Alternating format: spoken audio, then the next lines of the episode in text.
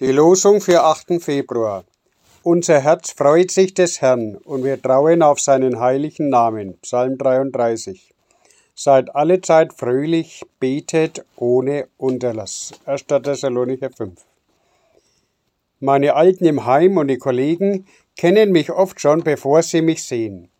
Sie hören schon das Singen oder Brummen. Oft singe ich vor mich hin, manchmal auch beim Abendessen austeilen. Manche freuen sich dann, meinen, so ist es gut.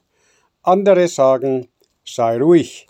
Wieder andere sind so schwerhörig, dass es ihnen sowieso nichts ausmacht. Nun wohl, fröhlich sein auf Kommando geht natürlich nicht.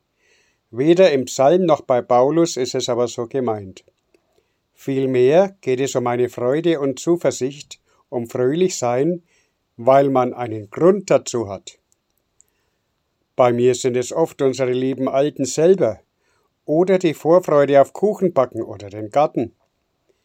In der Bibel ist es ein Grund, der größer und beständiger ist als das Wetter und meine Laune. Ja, ein lebendiger Grund. Gott, der für mich da ist. Paulus hat den Thessalonichern kurz vorher über die Auferstehung Jesu geschrieben und von der Hoffnung, wir werden beim Herrn sein alle Zeit. Unsere Losung verbindet das Fröhlichsein mit Gebet, also mit Gott Verbindung suchen. In ihm ist die Quelle von aller Freude, die das Leben erneuert und Grund bedeutet, fröhlich zu sein und Gott zu danken.